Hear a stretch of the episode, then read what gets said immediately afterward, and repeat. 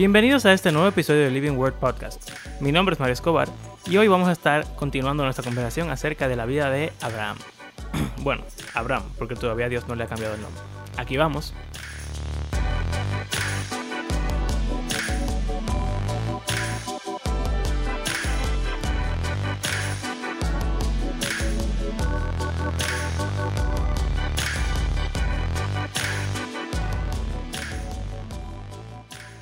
Abraham es duro.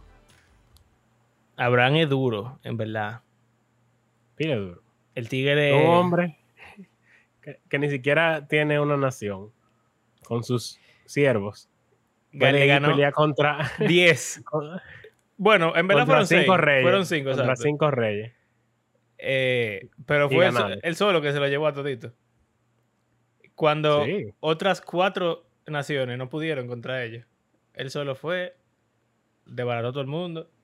En su defensa, podemos, de, de los reyes, podemos decir que ellos acababan de salir de una pelea. Y que era de noche. Ahí fue como. Pero Como como, que- quiera. eh, le hizo una táctica a, a lo Luperón en, en la, en la guerra de la restauración, una táctica de guerrilla ahí, escondido, Sí, sí. una emboscada. Eh, pero como es sea. común en, en la Biblia hace mucho Sí, bueno, en realidad siempre lo- la- los ejércitos que están que tienen menos que gente. tienen menos gente, por lo regular eh, buscan hacer alguna, alguna emboscada o guerrilla. táctica de guerrilla, porque imagínate quién se va a meter eh, cara a cara contra el doble de gente. 300 contra 30 mil, como Eh, es. sí, es demasiado. Eh, ¿Por qué será que hay número 300 en las peleas antiguas bacanas? Eso es como número- interesante. número. Pero bueno. Entonces estamos hablando de Abraham Sí. y vimos que Abraham eh, tiene su esposa Sara, que es hijo de un tal Taré y que... Sarai. Sarai, exacto. Tenía dos hermanos, Nacor y, Arán. y Arán. Entonces se murió Nacor. ¿No fue Arán? O, o Arán. Arán se murió. Arán, que era el papá de Lot. Entonces Nacor siguió y se quedó por, por la tierra de, Arán. de Arán. que después leyendo, acuérdate que, que te mandé la, Sí. la, eh, el link de que Es realmente es Arán, es Padán Arán, de donde viene Rebeca, la esposa de Isaac. Padán Aram y Aram son lo mismo. Ajá, eso es lo que dice. Que Y a- no, pero yo digo Arán con H. Padán Aram y Aram. Donde está Damasco, por ejemplo. Bueno, porque le dicen el arameo a Labán. sí, O sea, que me imagino que sí. y ajá, al norte, exacto. Eh, El hijo Yo de Andrés se llama Ara- Aram. Arán. Eh, sí, o sea, todos son el mismo sitio aparentemente. Y de hecho, yo vi, yo no los busqué los pasajes, pero habían varios pasajes y aparentemente en la Biblia como que les reemplazan el nombre al sitio. ok. Eh, lo cual, nah. No. El punto es que nuestro amigo Abraham, de repente, él era de Babilonia, de Ur, de los caldeos, y parece que con los eventos de la Torre de Babel, su papá se fue de ahí, o algo similar, y entonces llegaron a la tierra de Arán, y ahí murió su papá, entonces de repente le aparece un tal Dios que él no conoce, y le dice como que, mira, yo soy el. No le, no le dice nada. No, pero le dice, vete ya. Él no se introduce. Sí, sí, pero Bueno, sabes que en después en, en- no, Moisés dice, a Moisés Dios le dice que él se le presentó como el Elión, Sí, el Dios el- más alto, eh, o, o el No Shaddai, el Shaddai. El Shaddai. el Shaddai, el Dios Todopoderoso. Exacto. Y entonces le dice, hola, mira, yo soy el Shaddai, un Dios que tú no conoces. Eh, ve a una tierra que tú no conoces y yo te voy a bendecir allá. Y entonces le dice que sí y se va. Eh, se lleva a Lot, Se lleva a el, sobrino, que estábamos considerando si eso fue un movimiento correcto o no. Pero en la historia no se nos da ninguna como que juicio sobre eso. Después, entonces llega a Canaán, pero hay una hambruna, se va para Egipto y vimos como eso crea problemas porque él fue un palomo y tuvo miedo de decir que su esposa era su, digo que su esposa era su esposa. Entonces, toda una serie de problemas ahí, conflictos. Y entonces, ahora estamos en Génesis capítulo 13. Vamos a ver qué, qué pasa con el resto de la historia Mm. de nuestro amigo Abraham. Yo estaba en el 14, no sé por qué. Por eso fue que hablé de los reyes. Pero Ah. no importa. Entonces, él salió de Egipto y volvió a Canaán. Básicamente. O sea, no vamos a leerlo todo porque Exacto, Esto vamos a pasar, sí, un poco largo. es, es bien larga. Entonces vamos a ir resumiendo. Básicamente, la razón por la cual estábamos di- diciendo que lo de Lot era sospechoso es por esta misma historia que viene aquí, que es que dice que Lot tenía, era, era pile rico, Abraham era pile rico. Entonces lo- los dos tenían tanta, tantos, tanto ganado que sus pastores peleaban por, la, por el, el pasto o lo que sé yo, el agua, no sé. el entonces- todo. Abraham dijo, Emma, mira lo que vamos a hacer. Tú te vas a ir para allá y yo me voy a ir para el otro lado. Elige. Tú te vas a ir para la mejor tierra o te vas a ir para la tierra mala. Y Lot dice, obviamente, yo, me voy para la buena. Eh, y Abraham le dice, ok, pues yo me voy para la otra. Es heavy para mí que dice que era como el jardín de Dios. Algo así, ¿no? ¿Dónde está eso? Vamos a ver.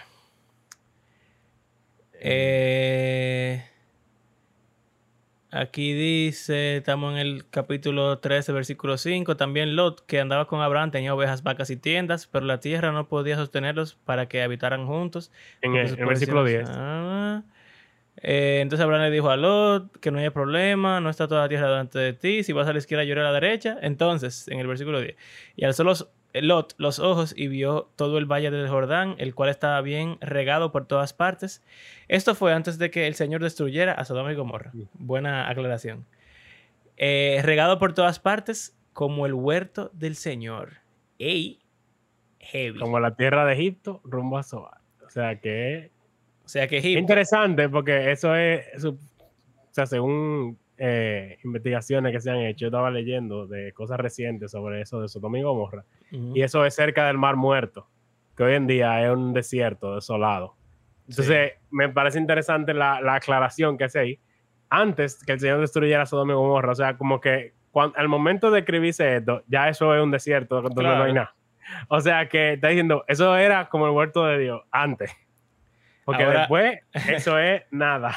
Un tollo. En verdad, podemos hablar un chin de eso, porque acuérdate que estaba leyendo sobre eso y, y yo también un chin antes sobre lo de el fuego del Pero cielo. todavía, todavía Sí, no vamos a llegar. eh, claro, claro, pero en algún momento Sí. se hablará. Entonces, nada, Lot se fue para allá, al oriente. Oh, al oriente. Igual Sí. que Adán y Eva cuando pecaron, igual que Caín cuando pecó, igual que Babel, que estaba al oriente. El oriente como Ujú. que un sitio medio malo. Pero Sí. Es extraño, no, no es Y dice como que él fue acercando sus tiendas hasta Sodoma, que es cada vez más para el oriente. Exacto. Que tiene sentido, en verdad, si tú lo piensas, como que ya hay una ciudad bien establecida, tú tienes el valle del Jordán ahí, todo es fértil, y Lot vivía como, como un nómada más o menos, tenía mucho ganado y muchas cosas. Eh, pero mientras él más hacía negocios con la gente de Sodoma, quizá más le Sí. convenía acercarse hasta allá. Dice ahí al final, pero los hombres de Sodoma eran malos y pecadores en gran manera contra el Señor. Parece más o menos como Génesis 6. Sí, en los tiempos de Noé. Eh, entonces, ok, ya vamos a dejarlo ahí. Que esta, esta- este episodio no es sobre Lot y Sodoma y Gomorra. El siguiente versículo, después de que Lot se fue, dice, después de que Lot se había separado de él, el Señor le dijo a Abraham, Abraham, alza ahora los ojos y mira desde el lugar donde estás, hacia el norte, sur, oriente y occidente, pues toda la tierra que ves te la daré a ti y a tu descendencia para siempre. Como que él está volviendo a- aprovechando. Pero es como que después de que Lot se fue, lo dice ahí justo Sí. antes de, como que después de que Lot se separó, Es como cuando como hay una...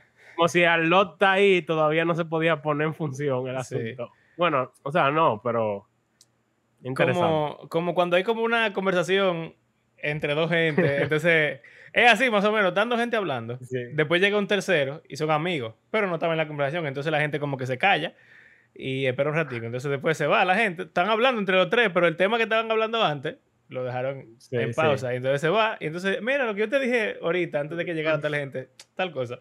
Y es más o menos así, porque en el capítulo 12, él le promete todo eso. Él se va con el Lot. Y entonces después de que Lot se va otra vez, entonces vuelve y le, y le repite la promesa. Que en este caso un poco más... eh, Habla más de la tierra. Sí. eh, heavy, porque él llegó ya a la tierra. Y entonces Dios le dice: Mira para todos lados. Todo esto que tú ves. Es como Simba en el, en el Rey León, que le dice: Todo lo que toca el sol, eso nos pertenece a nosotros. Eh, entonces, nada, ahí vuelve con lo de: Haré tu descendencia como el polvo de la tierra, muy abundante. Mucho. mucho. De manera que si alguien la puede con- si alguien puede contar el polvo de la tierra, también tu descendencia podrá contarse. Hay una ambulancia por ahí. Oh, se mutió. Qué listo. Eh, Entonces, o sea, sí, imposible de contar, o sea, que la descendencia va a ser infinita. y es interesante porque Abraham es un viejo y Sarai es estéril y es una vieja también. sí, Y un versículo como que no pensamos, eh, o yo nunca le había dado importancia, que le dice, levántate, recorre la tierra a lo largo y a lo ancho de ella, porque a ti te la daré. O sea, el Señor le mandó a que la andara entera.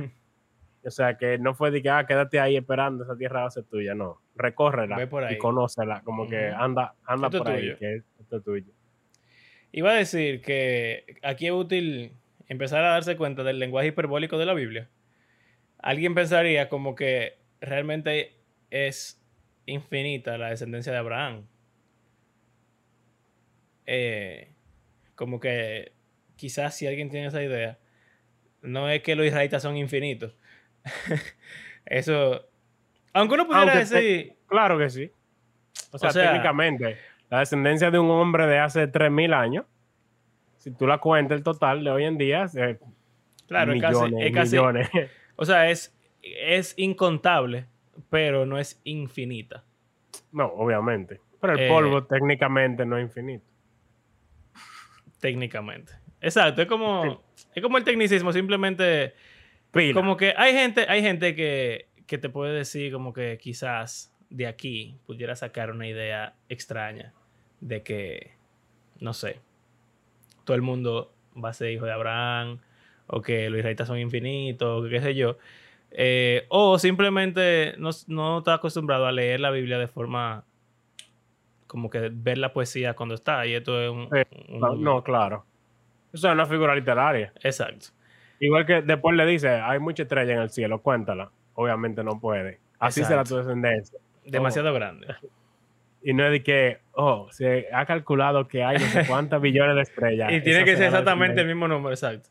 Y también que no- esto no es algo específico para Abraham. O sea, eh, Abraham. exacto. A Ismael, por ejemplo, cuando Dios lo bendice, su, su primer hijo, eh, es lo mismo. O sea, cualquier gente que se convierte en una nación está recibiendo la misma bendición de Dios de ser numeroso Ujú. eh, de forma exagerada. Entonces, nada. Abraham, Abraham se levantó de su tienda, se fue y habitó en el encinar de Mamre, que está en Es donde había llegado inicialmente. Sí.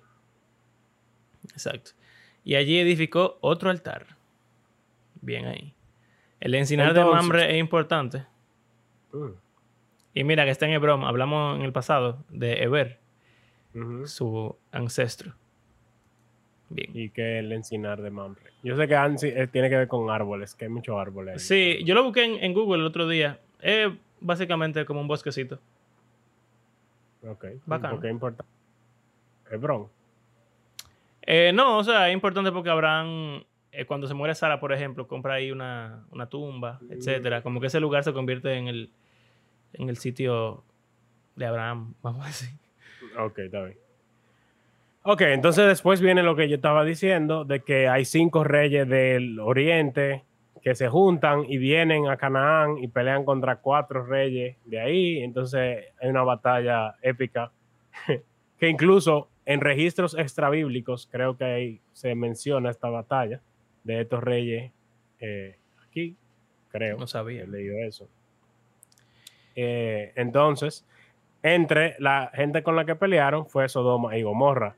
Y en Sodoma y Gomorra se encontraba nadie más que nuestro querido Lot, que ahora viene a ser otro problema en un sentido Sí. para Abraham, porque uno de los siervos de Lot pudo escapar, y así como en Job, escapé yo para darte la noticia. Eh, y él le dice que a Lot se lo llevaron, entonces ahí Abraham junta a su gente, y van en su misión, Black Ops, camina muchísimo. Bueno, Porque- imagínate, si estaban en Canaán y No, o sea, no solo eso, que fue como que abajo en Canaán, la pelea. O sea. Sodoma, Gomorra, en el Valle de los Reyes, no sé cuál. De ahí se lo llevaron y Abraham se encontró con ellos por allá arribota, en, en- en- donde estaría más para allá de Galilea. O sea, Oh, sí, mira, de Hebrón a donde hasta llegó. aquí, hasta Dan. Dice en el versículo 14 del, Exacto, del capítulo 14, que es Que la ciudad más al El norte. extremo. Exacto. Exacto. Cuando dicen en la Biblia de Dan a Berseba, eh, desde lo más para arriba hasta lo más para abajo. O sea que Abraham fue desde el medio, más o menos, más para abajo del medio, hasta lo más para arriba de Canaán, cayendo atrás de la gente con su, Con sus con su 318. sí, su ejército de, de siervos. creo que Y pelean contra eh, los reyes y ganan. Y no solo le ganan, sino que le cogen muchísimas cosas. O sea, le toman el botín. Y entre los cuales está Lot y la gente de Sodoma, etc. Exacto. Entonces, volviendo a Abraham de, ese, de esa guerra, de esa misión, aparece un personaje Extraño. exótico Eh, y, enigmático. y que, ha dado, que ha dado lugar a mucha teoría conspirativa y de todo. Ha llenado la imaginación de sus lectores, pero no vamos a hablar de eso, pero es Melquisedec. Eh, un personaje muy extraño que le da pan y vino a Abraham y lo bendice. Es heavy, solamente no entrando en detalle, pero Melquisedec, su nombre significa rey de, de misericordia o de justicia. Y él es rey de Salem, que es paz. Y que es la versión antigua de Jerusalén. Exacto. Es heavy Entonces, que... Y, a- y que- Abraham le da un, un diezmo, una Sí. ofrenda. eh, bueno, pero antes de eso, él lo bendice, que es importante. Pero te iba a decir que es heavy que Jerusalén tiene tres nombres en la Biblia. Salem, Salem, Jebús Jeb- Jebús. y, y Jerusalén después. Como que, ¿por qué no le ponen un solo nombre a, los, a las ciudades? Bueno, en no. miles de años tú cambias de nombre de los sitios. Es verdad. Entonces, eh, ah, y era sacerdote de Dios, del Dios Era altísimo. sacerdote y él era rey, que es también una combinación inusual. Sí. Oh, mira, aquí Y está era del mismo Dios de Abraham. el Dios altísimo, el Elión, Exacto, el Dios más alto. el más alto. Entonces lo bendijo, le dijo, bendito sea Abraham del Dios altísimo, creador del cielo y de la tierra, y bendito sea el Dios altísimo que entregó a tus enemigos en tu mano. Ahí volvemos a mencionar lo de la bendición de Edén. Sean fructíferos y multipliquen, sea Noé también le da su bendición, etcétera. Bendiciendo ahora a Abraham. Y también con lo que se le dijo a Abraham de que, que él bendecirá a los que lo bendigan. O sea, que aquí Melquisedec está bendiciendo a Abraham, o sea que Dios lo va a bendecir a Melquisedec también. Él lo podemos asumir eso. Y eso es lo que pasa, que él le da el diezmo. Exacto. Exacto. Bueno, entonces después de esto, él va- habla con el rey de Sodoma y básicamente le devuelve todo. eh, y nada. Y tiene un momento de héroe como que yo soy duro. Porque el rey de Sodoma le dice, ah, no, déjame darte, recompensarte, qué sé yo cuánto. Y él le dice, no. Después tú vas a decir Para que, no se diga que tú en- enriqueciste a Abraham. todo, todo lo que yo tengo es mío. Nadie me lo dio, básicamente. Bueno, entonces, después de eso, Dios aparece otra vez. Y antes si lo vamos a leer, estamos en Génesis 15. Oh, mira, espérate, perdóname. En el versículo 24 dice, nada tomaré excepto lo que los jóvenes han comido y la parte de los hombres que fueron conmigo. Aner, Exacto. Escol y Mamre. Mamre era amigo de Abraham. Pues acuérdate que él le Oh. compró, él le compró el sitio a, a una persona que vivía allá. La, la tumba, él se la compró a una persona. Eh, Cueva o de sea, Macpela. de Macpela. Exacto. Entonces, parece que Mamre es como tigre de- con cuarto. Bueno, Porque si tiene un boss que, que se llama igual que él, tiene que ser importante.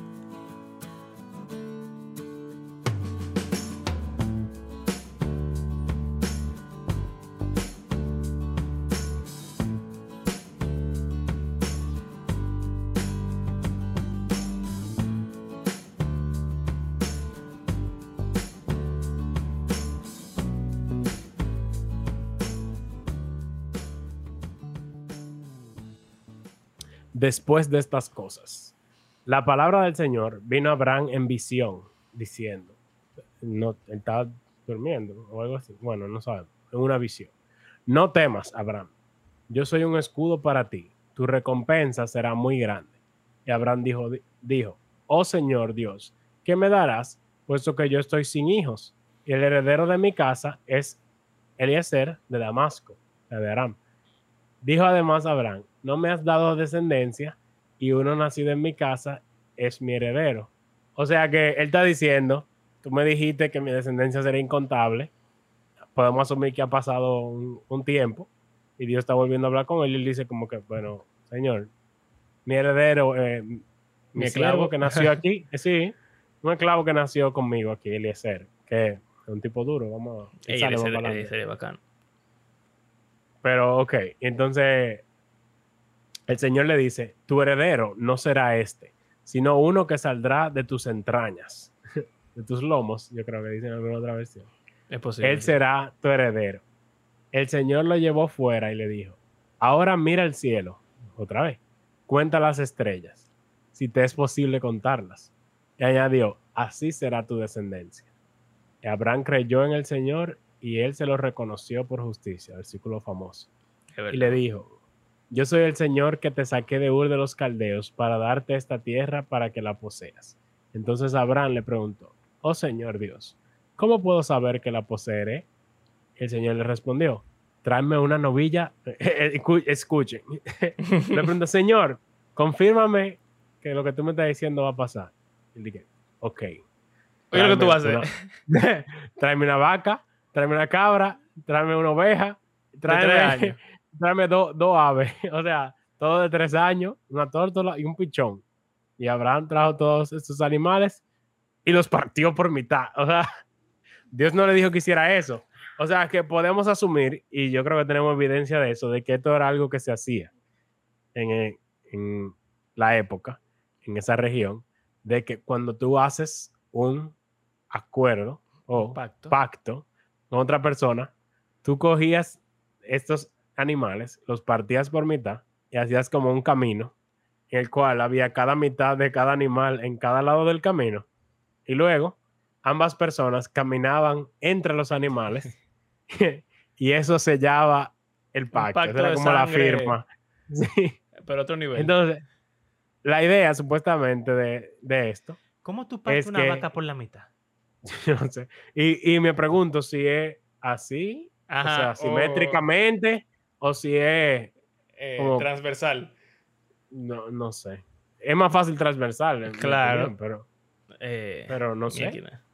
¿Te imaginas? Pero la idea, la idea de esto es que el que rompa ese pacto que están entablando esas dos personas que cruzan entre los partidos, es que si tú fallas, si tú rompes el pacto, a ti te partan por la mitad. O sea, es simbólico. No creo que partieran a nadie por mitad, literalmente, por cumplir. Pero no no, me sorprendería uno no tampoco. sabe, uno no sabe. no, no me sorprendería tampoco.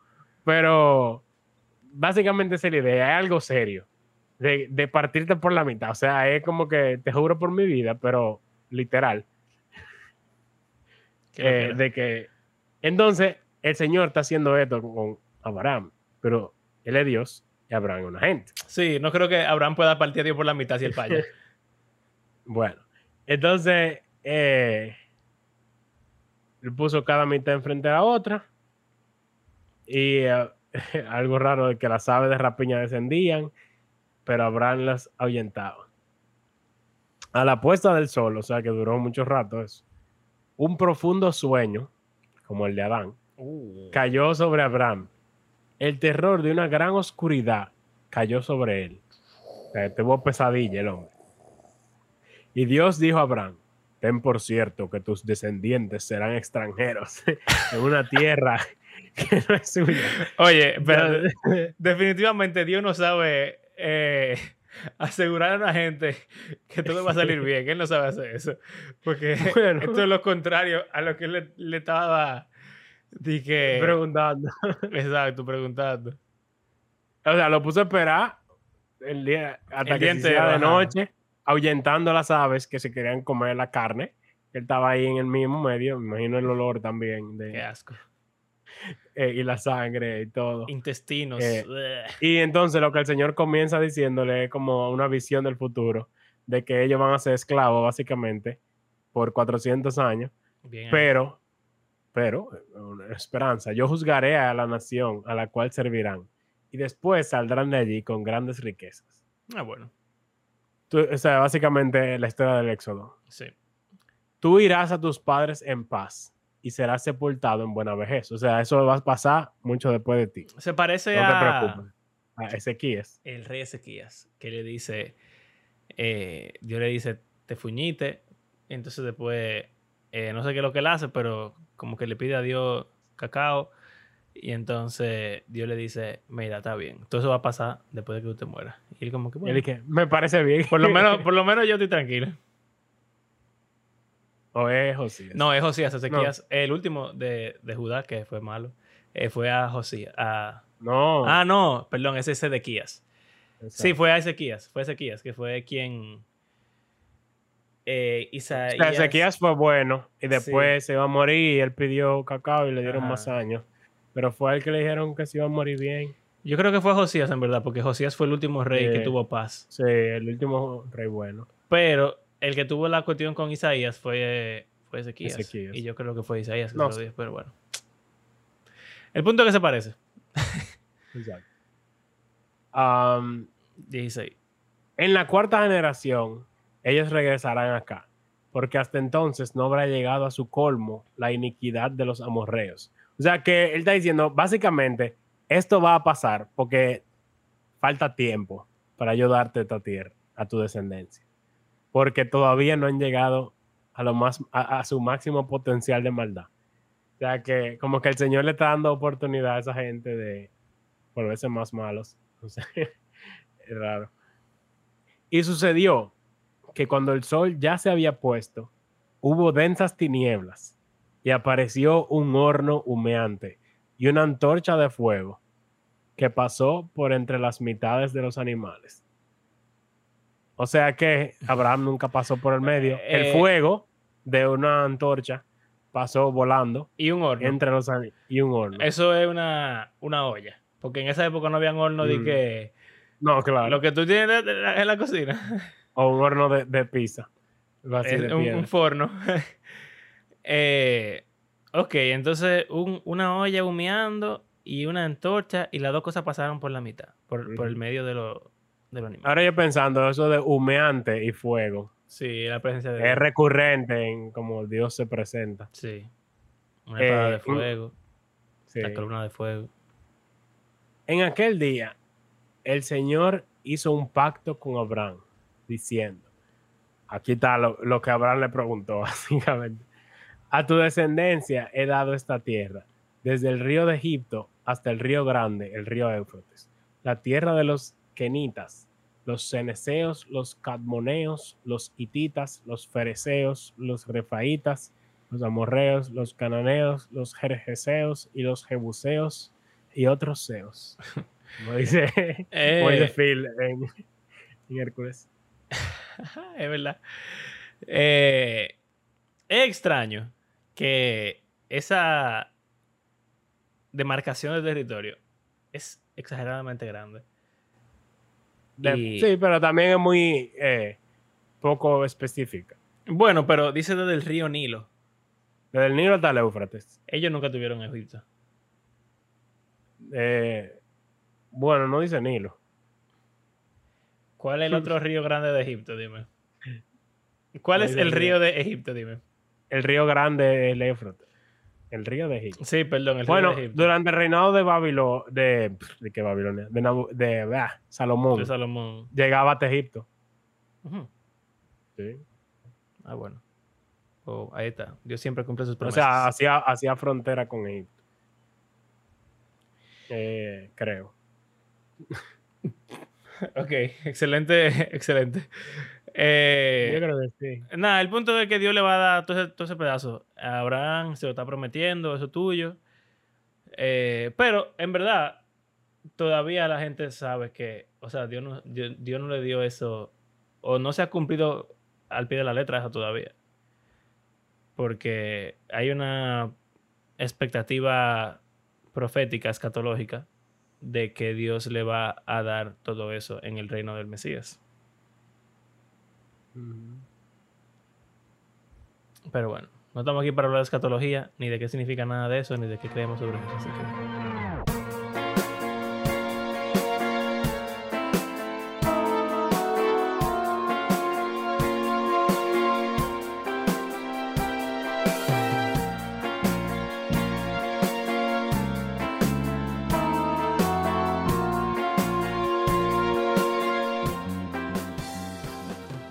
Entonces, nada, Dios le ya le aseguró a Abraham, que lo que le prometió va a ser así. Hicieron un pacto ya más oficial con sangre y animales muertos por la mitad, partidos. Entonces ahora hay un problema. Es heavy que como que después de que Dios le hace la promesa a Abraham, él no puede evitar hacer algo completamente contrario a lo que él debería hacer. Porque pasó ya que se fue para Egipto, como vimos el episodio pasado, y ahora eh, van a tener un problemita. Dice en el capítulo 16 que Sarai, la mujer de Abraham, no le había dado a luz a ningún hijo, pero ella tenía una sierva egipcia que se llamaba Agar.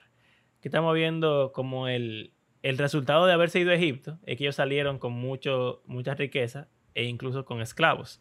Y entre esos seguramente estaba Agar, que su nombre significa forastera o extranjera. Y entonces ahí está Agar, la esclava egipcia. Y entonces Sarai le dijo a Abraham, mira, el Señor me ha impedido tener hijos. Llégate, te ruego, a mi sierva. Quizá por medio de ella yo tenga hijos. Ey, hay problemas serios aquí. Hay problemas serios, serios aquí. Porque ¿quién Pero- le dijo a ella que, que la esclava le puede dar hijos que son de ella? ¿Eso es mentira? Sí, es fácil decirlo para nosotros. Eh, y obviamente, el Señor le dijo, tú vas a tener un hijo, lo lógico es que va a ser de Sara. De tu esposa. Eh, claro, la única que él tiene. Y la que ha tenido por muchos años, aunque él casi se la da a un egipcio, pero ignorando eso. Eh, bueno, y de ahí salió Agar. Qué interesante. Eso, exacto. Tú estabas buscando el coso, pero yo lo dije. Ah, ok, perdón. Em, lo que iba a decir es que en el Código Hammurabi, creo que se llama, Ajá, que es como una ley eh, de Mesopotamia antigua, sí. ahí creo que se dice que si una mujer no, o sea, no da hijo, le da su esclava a su esposo para darle descendencia. Mm. Y eso de Y no es la única, no es la única que lo hace. Bueno, Raquel y Lea también lo hacen. Sí, sí. Y mira que la ley eh, de Moisés también estipula eso. No con esclavos, pero sí con hermanos, o sea que. O con parientes. Bueno, pero que- no cuando la esposa está viva. Está bien, pero es algo similar. Es una Pero- práctica. Pe- O sea, pero se hace, Raquel y Lea lo hacen igualito. Sí, sí, sí. Que Raquel ve que no, que no da hijo y le da a, a Silpa, yo, a su así. esclava. Y después Lea, que ya había tenido como cuatro, le da a su, a su esclava también, para que para tener más hijos. Se hacen una competencia y hasta llegar ¿Quién a tiene 12. más hijos? entre, los, entre las cuatro llegan a 12 hijos. Bien. Pero Sarai hace lo, lo que ella entiende sí, que es lo mejor. o sea, en verdad piensa que estaba desesperada. Quizá Dios Y quería- ayuda. y como que bueno, el Señor nos dijo que, exacto, que nos haga una descendencia, quizá Él quiere que hagamos algo. ¿Sabes qué? Pero- muchas veces uno, eh, pensando en el episodio 7 de Chosen, de esta temporada, eh, spoiler alert. eh, no, está en, está en la Biblia. Exacto. Bueno, esta parte no está en la Biblia. Ah, bueno. Ellos están discutiendo, ellos están discutiendo porque Jesús Ah, lo sí, llevaron sí, sí. preso y entonces Jesús le dice, quédense aquí tranquilos, yo, yo vengo ahorita. Porque él sabía que le iban a soltar, no sé. Y entonces ellos están como que hablando, pero vamos a sacarlo, ¿qué hacemos? Vamos a hablar con los romanos, a ver si lo dejan ir, qué sé yo. Y entonces algunos dicen, señores, él dijo, yo voy a volver. Vamos a quedarnos tranquilos, espera. Y entonces ellos están como que, pero él lo dijo como que era, una, era un, un código para que lo fuéramos a buscar. O era... Y que voy a volver porque ustedes me van a sacar. Ajá, o el significado de literalmente lo que él dijo, si él viene y ya, entonces vamos, nos quedamos, qué sé yo. Eh, y entonces dicen, o, o bueno, quizás no lo dicen, no me acuerdo bien, pero tú sabes, muchas veces, casi siempre en la vida, uno tiene que hacer algo para que Dios no para que Dios lo haga, sino como que Dios obra a través Tú de la no puedes gente. quedarte ahí esperando, como mucha Exacto. gente. Un ejemplo común eh, de que alguien que quiere casarse y se queda ahí orando, Señor, mándame Ajá, la esposa. Jugando, Pero jugando nunca- play en su casa. nunca habla con nadie. Nunca va a conocer a una mujer para casarse. Exacto. Aunque él ore por una esposa. O sea, como que ella, ella va, bueno, pudiese ser también. Que ella va a tocar tu puerta va a decir, hola, hay un joven soltero aquí. El Señor me mandó. Eh, pudiera ser, pero es muy poco probable.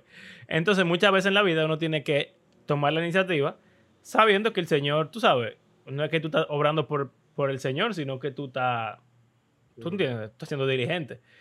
Y como que esa tensión existe en la vida cristiana de Claro. cuál es el punto en el cual yo debo de confiar y dejar que el Señor actúe sin hacer nada y cuál es el punto en el cual yo tengo que diligentemente hacer lo que yo debo hacer.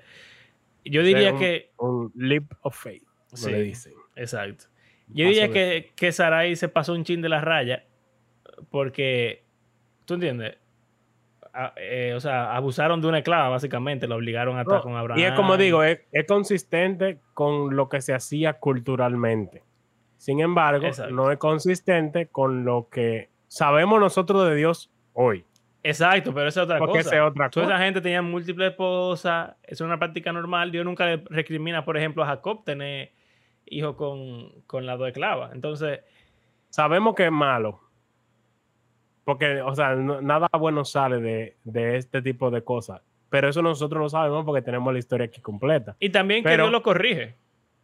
Sí, pero como que no vemos, incluso en, en las leyes más para adelante, hay una ley que dice no te cases con dos hermanas para que no compitan. Eso pasó con Jacob. Eh, pero Aprendieron eso se ahí dio a la fuerza. después de, o sea, es algo que dicen también mucho los pastores de, de la revelación Progresiva. eh, progresiva. No sabemos qué tanto ellos sabían. Generalmente uno asume que ellos sabían todo. Exacto, pero no, no creo que sea Pero- justo pensar eso. Sí, pero tampoco sería justo decir que ella es inocente. No, no, no, imposible. Nunca en la vida. Simplemente que, o sea, lo que yo quiero decir como que hay veces que uno peca pecando, pero he pecado full, pero es porque tú estás confundido. ¿Me entiendes? Sí, claro. Eh, tú- O sea, muchísimo. Eh, La mayoría de las veces, porque muy Sí. poca gente quiere pecar, tú sabes, de que, ah, Deliberadamente. eh, a menos que sean cosas de que tentaciones de la carne, así.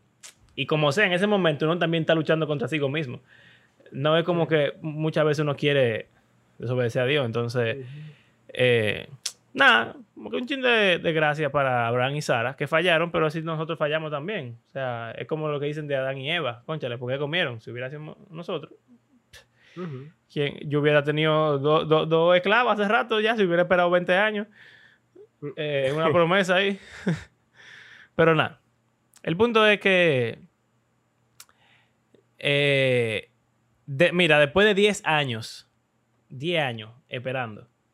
Ey, Después de la promesa, porque ellos estaban casados mucho antes de eso. imagínate. Exacto. O sea, sin tener hijos. Ellos, no, eh, 75 años era que tenían cuando lo llamaban. Ajá, cuando salieron. Imagínate, si se casaron, vamos a decir que se casaron, pasé justo a los De 45. No, Ah, porque él sabe que se casó Isaac a los 40. Así que vamos Ah, a bueno, decir, vamos a decir que se casó a los 45 para darle un chance. Como 30 sea, años. 30 años, 40 años ya, mínimo. Ey, está fuerte. Eh, entonces, No, o sea, ya tú asumes que tú nunca vas a tener hijos. exacto. Pero, Pero entonces después apareció Dios, y te y dice, te voy a dar un hijo. y que bueno, está bien. Pero pasan 10 años y tú me digas como que me llaman más de 50 años. Dios está burlado, definitivamente. En conclusión, Dios está burlado ya. Señor, el señor obra de maneras interesantes. ¿Qué tipo? Yo creo que con los hijos que le gusta relajar. Eh, Es que realmente construye, construye eso. Carácter. Al que está Eh, buscando hijos desesperados, no le manda. no le o manda, el tienen no pérdida. y el que no está da. buscando, lo consigue mágicamente. a los que tienen así, de que le dan mellizos de repente, a lo loco. Sí. Ey, Dios está burlado. Y entonces el que no iba a tener, le dice de que tú vas a tener, pero espera 25 años. Exacto. Tranquilo ahí. Pero nada. Entonces, Dios eh, dice aquí que ellos tomaron a Agar y que se la dieron a, se la dio a Abraham. Y entonces Abraham se llegó a ella y ella concibió. Genial. Y entonces, ah, de ahí en adelante hubo un problema entre Agar y Sarai, obviamente. Obviamente. no duró mucho. Yo soy la mamá del hijo de tu esposo, que lo que, tú eres una O vieja, sea, eh, es fuerte. le da una posición mayor. Aunque técnicamente el hijo es de Sarai, ella no es la que lo parió. Eso es O sea que- burocracia versus la realidad. Exacto. O sea, tú eres la esposa, pero yo soy la que le dio un hijo. Como, como Ana y Penina. Exacto. Eh, Ana era la que él supuestamente más amaba, pero la otra tenía hijos y Ana no. Entonces, ¿Qué vamos a hacer? Entonces, bueno, nada. Ella, entonces ella viene y le, y le echa la culpa a Abraham después. claro. Dije, recaiga sobre ti mi agravio. Yo entregué a mi siervo en tus brazos, pero cuando ella vio que había concebido, me miró con desprecio. Juzgue el Señor entre tú y yo. O sea, ellos no tomaron a Dios en cuenta en nada de lo que hicieron, pero ahora ella quiere que venga Dios a rescatar todo lo que, todo lo que pasó. Pero Dios, bueno, en verdad. Entonces Abraham, Abraham le dice, se lavó la mano, porque imagínate. haz lo que tú quieras. Eso, eso, aunque Abraham también tiene culpa, es lo mismo. O sea, él fue el que Claro. aceptó. Nadie, nadie fue a la tienda y le dio el hijo por, por él. Pero Eva, di que Eva. O sea, lo que pasa es que tengo, bueno, tengo el patrón. O sea, vamos a decir que la primera, no para darle más culpa, simplemente diciendo que los dos tienen la- el mismo nivel de culpa. El autor intelectual, eh, en este caso Sarai, no es Pero nada Abraham- sin que el que lo ejecuta. Exacto. Y de hecho, que él era el hombre que tenía la palabra en ese momento, en esa cultura, para decir que. Y, eh, y no solo eso, que una relación sexual para concebir no es de que, ah, yo la, yo la toqué mal, no. Eh, Exacto. Digo, hay gente que sí. Pero, o sea, quizás lo más probable es que ellos se pasaron tiempo en eso. Qué fuerte, en verdad. eh, Uno no se lo imagina desde el punto de vista de Agar, pero igual que Betsabé. Ah, Sí. Se acotaron con ella ya, pero eso es fuerte. Nada, entonces Sarai, después de todo eso, la trató muy mal y ella se fue. Ella huyó. Bien. Escapó. Bárbaro, ¿por esta historia es heavy aquí. Sí. Que el Señor ahora va a buscar a Agar. Dándole más peso al argumento de que ella es inocente en este asunto y como que Abraham y Sarai no hicieron bien. El ángel del Señor la encontró junto a una fuente de agua en el desierto, junto a la fuente de agua en el camino de Shur. Esta es la primera mujer que se encuentra en una fuente Mm. y fue Dios que la encontró. Y fue, ajá, igual que la samaritana. pero Y le dijo, Agar, sierva de Sarai, ¿de dónde has venido y a dónde vas? Aquí vamos con la pregunta otra vez, se parece a, a lo de. Génesis. increíble. Ella le respondió, huyo de la presencia de mi señora Sarai. En vez de estar huyendo del Señor, ella está huyendo de Sarai. Vuelve a tu señora y sométete a su autoridad. Y le dijo el ángel, le dijo el ángel del Señor. El ángel del Señor añadió, multiplicaré de tal manera tu descendencia que no se podrá contar por su multitud. Lo mismo que le dijo Abraham. ¿Verdad que? Y lo mismo que le dicen a Adán y Eva, de También. multiplicaré y multiplíquense, etc. Has concebido y darás a luz un hijo y le llamará su llamarás nombre Jesús. Ismael. porque él salvará a su pueblo. Ismael. porque el Señor ha oído tu aflicción. O sea, Oh. después no se ve como tan... Ismael es como Samuel, Shema. Chamo- Sí, Shema. Dios oye. Él será literalmente lo mismo que Samuel. Sí. Sí, Si tú le quitas la I delante. sí. Él será hombre indómito, como asno montés. Su mano será contra todos y la mano de todos contra él. Esta parte no está tan bonita. Habitará separado de todos sus hermanos. Va a ser un loco de la calle, del bosque, del, del monte, Pero pero va a ser un le duro. va a ir bien. Sí, le va a ir bien. Agar llamó el nombre del Señor, eh, llamó el nombre del Señor que le había hablado. Tú eres un Dios que ve. Porque dijo, estoy todavía con vida después de ver a Dios. Ah, estoy todavía con vida después de ver a Dios. Por eso se llamó aquel pozo Beer Lahai Roy, el cual está entre Cades y Beret. Agar le dio un hijo a Abraham y Abraham le puso el nombre de Ismael, al hijo que Agar le había dado. Abraham tenía 86 años cuando Agar dio a luz a Ismael. Imagínate, ya sabemos que fueron. Ah, sí, 10 años. 11 años ya después del tiempo de esperar. Eh, Beer Lahai Roy significa el, el viviente que me ve. El señor ver es señor. Y la High Roy es viviente que me ve. Exacto. ¿Qué es lo que dice ahí? Eh, Dice, tú eres Dios que me ve. En este caso Dios lo reemplaza por Señor. Narrador ahí haciendo su... Su trabajo interpretativo. Sí. Y yo creo que lo podemos dejar aquí este episodio. No, Sí, está bien, vamos pero es interesante que se nos dice en ese versículo que él tenía 86 años. Y el siguiente versículo dice, cuando Abraham tenía 99 años. O sea, Sí. 13 años después, ya Ismael era un, un adolescente. Eh, un, un adulto para esa época, básicamente. Bueno, sí. Ya puede hacer Eh. su bar mitzvah. Aunque eso no existía en ese momento, pero tú entiendes. Era un viejo ya. O sea que, bueno, está lo mismo aquí. Lo mismo, Abraham es duro, pero al mismo tiempo el tipo tiene problemas. Igual que todos nosotros. Bueno, Exacto. lo de duro quizá, no todo.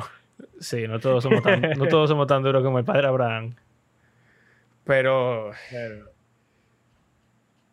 nada, vamos a ver. él cómo- tiene sus momentos, como cuando el Señor le dice que su fe le fue contada por rectitud, por justicia, que eso es mm, algo muy bueno. Importante. Y después va a haber un momento todavía mejor en la historia de Abraham. Eh, pero tiene sus, sus bajas y sus Sí. muy bajas. Eso es muy bajas. Y metida de pata grande. Pero el Señor no deja de trabajar con él, no lo suelta en banda. Él hizo una promesa. No rompe su pacto. Exacto. Y, y de hecho, si tú te pones a pensar, lo mismo. O sea, él pudo haber roto el pacto ya tres veces.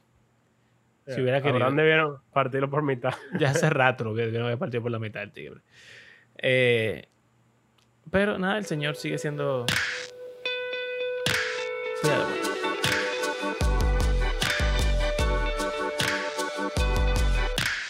Gracias por acompañarnos en este episodio.